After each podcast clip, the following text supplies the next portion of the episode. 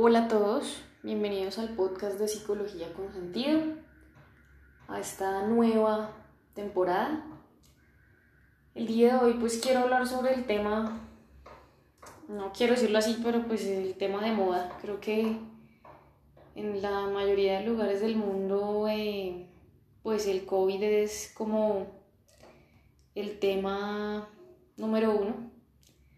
Todas sus, sus consecuencias, todas las las muertes, bueno, y todo lo, lo malo y quizás lo positivo, si es que puede sacarse algo positivo de toda esta crisis. Eh, me dio COVID hace unos meses, así que quiero contarles un poco mi experiencia y algunas herramientas que, bueno, que traté de, utilizar, de las que traté de echar mano para, para sobrellevar esta experiencia.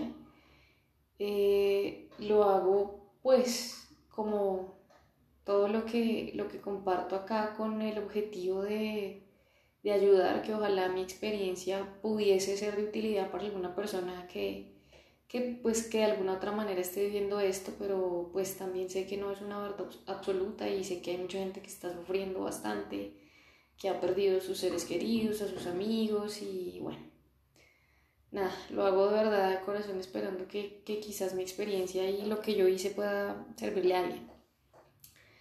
Em, para mí fue muy impactante saber que tenía COVID porque yo, como lo he mencionado en otros episodios, soy de un, digamos, un temperamento ansioso y en estos últimos años los temas de salud han sido muy delicados para mí.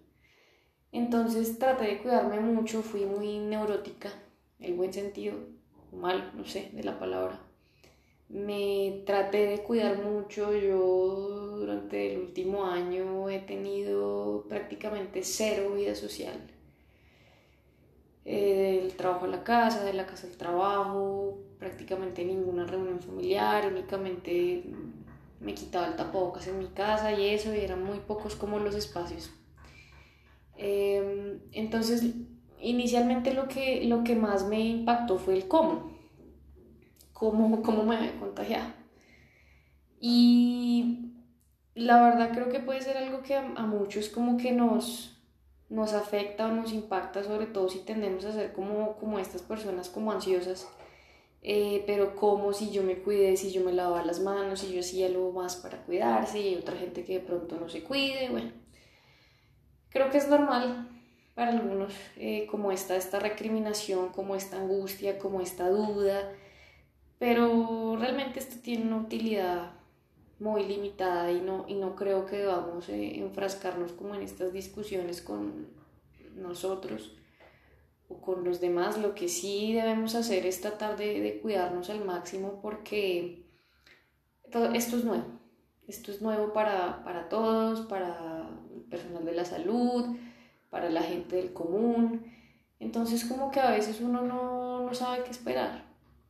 Entonces creo que sí la obligación que todos tenemos a pesar del aburrimiento, de que ya llevamos mucho tiempo encerrados, por lo menos acá en Colombia en este momento estamos en los primeros días de junio y por lo menos en este momento en Colombia las cosas están peor que hace unos meses a pesar de que en otros países pues ya como que el tema tiende a, tiende como a mejorar, y aquí estamos en, un pico hace tres semanas.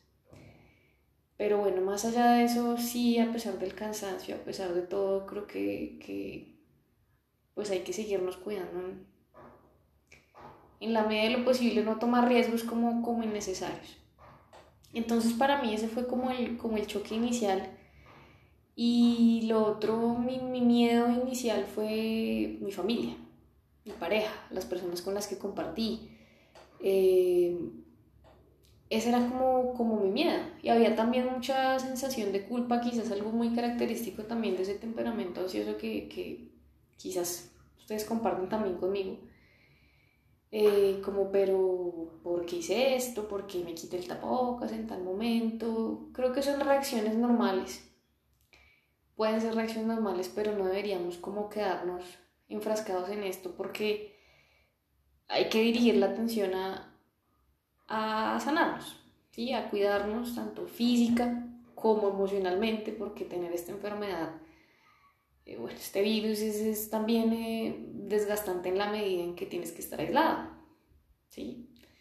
Eh, que ya para, hemos estado aislados de muchos contextos y de muchos escenarios importantes durante un año y ahora, o más, y ahora no solamente eso, sino que también tienes que estar totalmente solo. En mi caso yo pude trasladarme a, a un lugar mío, preferí hacerlo y decidí hacerlo por responsabilidad con, con mi familia, eh, pero era para mí una experiencia nueva, eh, de estar totalmente sola. Entonces ese también puede ser un tema muy impactante, entonces creo que es bueno, lo, lo adecuado es no darnos tan duro, ¿sí? nadie, nadie se enferma porque quiere, puedo decir casi que en el 99% de los casos nadie busca enfermarse de manera deliberada. Entonces hay que tratar de enfocar como la energía, la batería, las herramientas que tenemos en tratar de estar bien, tratar de sanarnos. Entonces yo puedo resumirles quizás como lo que lo que intenté hacer sin mucho orden, no fue como tan planificado, pero después de que pasé esta experiencia, como identifiqué como algunas cosas que había hecho que creo que pueden ser de utilidad. Y lo primero que hice de esos meses y que continúo haciendo, la verdad, es limitar el consumo de noticias. Porque, bueno, claro, es importante estar informados, pero eh, el rol de los medios a veces como que pareciera que no fuese informar, sino asustar creo que para todos es claro que, que en el mundo hay un panorama muy complicado, más en unas zonas que en otras. Pero no pienso que sea de utilidad, especialmente si uno se encuentra enfermo. Estar pegado viendo las noticias, viendo las cifras, eh, llenándonos como de información que no nos, que no nos aporta. Entonces, esta sería como la primera recomendación que yo les podría eh, hacer. Por lo menos no en esta etapa de enfermedad porque es algo que puede, puede afectarnos peor. Una de las cosas que me, que me decían los, los médicos con los que, pues, que me pudieron atender, como les decía, mi caso no fue grave afortunadamente, solo fue como un poco de cansancio, dolor de cabeza, dolor de garganta, fue como lo que más me molestó y, un poco dolor en la espalda. Es que había que descansar, que había que mantener el reposo, pero todos venimos como de un, la mayoría de nosotros venimos como de, si estamos en una edad de, activa de trabajo, de estudio, de en general vida social, lo que sea, Mm, venimos de una rutina de movernos, de hacer, ta, ta, ta. Y entonces si un momento le dicen, no, pues quédese quieto, eh, es lo que hay que hacer, que hay que seguir las recomendaciones, mm, pero también si usted siente que puede hacer alguna otra cosa, eh, creo que también es importante como encontrar un equilibrio entre el reposo y el descanso y, y como ocuparse en algo. No tiene que ser trabajar, no tiene que ser eh, aprender un nuevo idioma, no tiene que ser nada muy elaborado. Eh, entonces descanse, pero si su cuerpo le permite encontrar unas actividades o momentos para mantenerse activo, ocupado, creo que ese es, eh, es positivo, porque tanto ocio, tanta quietud en un momento donde uno está pensando muchas cosas, donde uno no sabe qué va a pasar, donde hay preocupación, hay incertidumbre, hay ansiedad, pues todos sabemos que quizás esa no es una, una, muy buena combinación, pero si usted puede limpiar su cuarto, si usted tiene un espacio en el que puede cocinar, usted puede ver una película, usted puede escuchar un podcast, ojalá sea este, y ojalá le ayude, usted puede leer un libro, usted puede de pronto hacer un ejercicio suave o, bueno, todo lo que su doctor le, le permita hacer. Y lo que su situación le permita, creo que puede ser una una buena herramienta como para no estar tan en nuestra cabeza. Y otro, otro de los consejos es eh, tratar de llevar la situación un día a la vez. Porque pensar demasiado en el futuro, en tiempos de crisis, puede ser contraproducente. Con toda la información que hemos escuchado, los desenlaces fatales, las personas que, que quizás se agravaron y, ya no están, eh, pensar mucho en cómo voy a amanecer mañana, en cómo voy a estar en ocho días, en qué va a pasar en 15 días y qué pasa así, y qué pasa así, pues casi que nunca es bueno. Cuando uno está enfermo, pues menos. Entonces creo que lo mejor es eh, concentrarse en lo que usted puede hacer en este momento para procurarse su bienestar. En la comida sana que se puede preparar para sentirse mejor, en, en eh, la rutina de ejercicios que puede hacer, en la llamada a un amigo que puede hacer, en la videollamada que puede hacer con su pareja, en, en, ese momento en que puede hacer usted para asegurar que usted hace lo mejor posible para salir bien librado de esta situación. Tratar de no obsesionarnos tanto con el futuro, porque claro, es una situación preocupante, pero la, digamos, la preocupación obsesiva, la ansiedad desbordada, no soluciona nada. Y hay muchos casos en los que salimos bien, sin secuelas mayores y podemos continuar con nuestra vida. Entonces, eh, como en muchas otras circunstancias de la vida, morirse de preocupación, bueno, quizás esa no sea la expresión, como llenarse de preocupación por un futuro terrorífico que quizás nunca llegue, pues no es como la mejor alternativa en momentos de, de enfermedad. Y finalmente la, la última recomendación y una de las más importantes es eh, respecto al aislamiento. El aislamiento, pues por lo que sabemos, es clave, es muy importante, sobre todo si usted no quiere poner en riesgo a su familia, a sus seres queridos.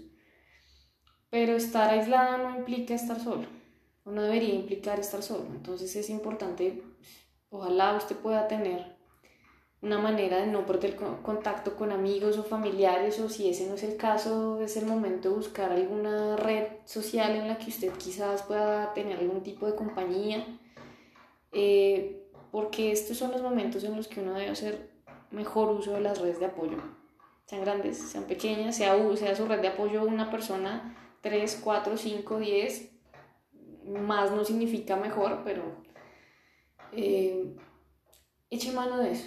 Eche mano de su red de apoyo de esas personas con las que usted puede contar, porque juegan un papel muy importante en esa recuperación anímica, en dar ese ánimo, en dar una palabra de apoyo, un gesto de, aliento, y pues ese, ese tema emocional también puede influir en su recuperación física. Entonces esas son como, como las cuatro recomendaciones o las cuatro eh, no sé, herramientas que yo utilicé, quizás inconscientemente, pero que me sirvieron como para pues tratar de llevar lo mejor posible una situación tan harta de incertidumbre como es una enfermedad y como en este caso es el COVID. Entonces, eh, limitar el consumo de noticias, descansar pero mantenerse activo si es posible, tratar de llevar la situación un día a la vez y no perder contacto con familiares y amigos, es decir, hacer uso de, de nuestras redes de apoyo. Esas serían como las cuatro, las cuatro, eh, los cuatro consejos, las cuatro herramientas de las que les puedo hablar y que fueron útiles para mí. Espero que sean de utilidad para ustedes. Si quieren eh, agrandar la lista, compartir algo más que les pueda servir, eh, por favor déjenmelo saber, déjenme un mensaje de voz o me pueden seguir en el Instagram de Psicología con Sentido, arroba psicología guion bajo con sentido todo pegado. Eh, espero que estén bien, que estén todos sanos, ustedes y sus seres queridos. Eh, un abrazo y nos vemos en el próximo capítulo.